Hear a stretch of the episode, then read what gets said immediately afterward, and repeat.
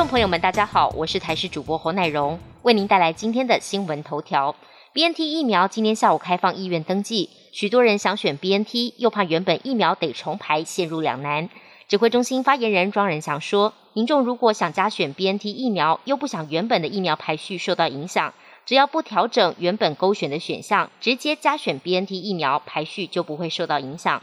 庄仁祥举例，如果有民众一开始就勾选 AZ 跟莫德纳疫苗，后来即便再加选高端疫苗，或是再加选 BNT，只要不取消前面已选的疫苗，排序都不会受到影响。国立中山大学气交科学研究中心主任王家珍主导的国际合作团队，对新冠肺炎的空气传播机制进入深入研究。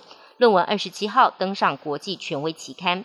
论文指出，比起飞沫，气胶在空气中悬浮更久，不仅长达数小时，还可以传播到比一到两公尺社交距离更远的距离。一旦吸入体内，五微米以下的小颗粒病毒气胶可直接越过鼻咽以及上呼吸道。达到肺部更深远的细微支气管以及肺泡，而且不被现行的鼻咽采样筛检侦测到。论文认为，过去大众常有一个迷思，认为气胶传播只发生在长程运输，却忽略了气胶传播在短距离传播的威力更大。花莲人气景点封冰箱青不之子海上古道，八月二十四号因为火烧山封闭至今，封冰箱公所检视过后，决定采部分开放。园区内二十二号桥往北含古道范围在内。因为山坡还有零星落石，暂不开放。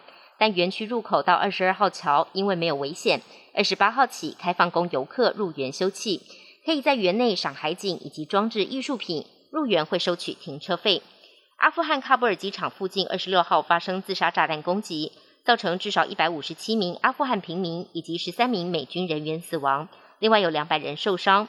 是美军近十年在阿富汗遇到伤亡最严重的袭击事件。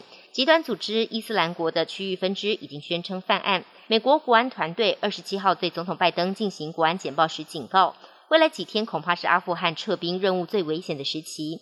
白宫发言人沙奇表示，拜登不打算因为喀布尔发生恐攻就要求军方高层辞职负责。美国仍然持续与盟友就撤离任务进行外交交涉。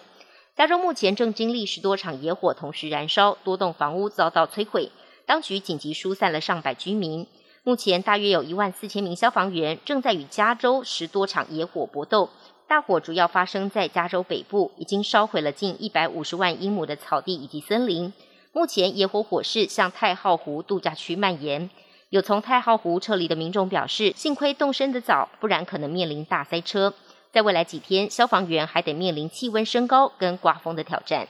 泰国爆发严重的警纪败坏事件，有一名警察局长被指控向毒贩勒索，接着又动私刑将人闷死，甚至有人爆料他曾经贪污大笔的黑钱，住豪宅开千万超跑。消息传开在泰国，引发社会哗然。这名警局高官已经在二十六号向警方投案，他的多名警察同伙也一并遭到逮捕。本节新闻由台视新闻制作，感谢您的收听。更多内容，请锁定台视各界新闻与台视新闻 YouTube 频道。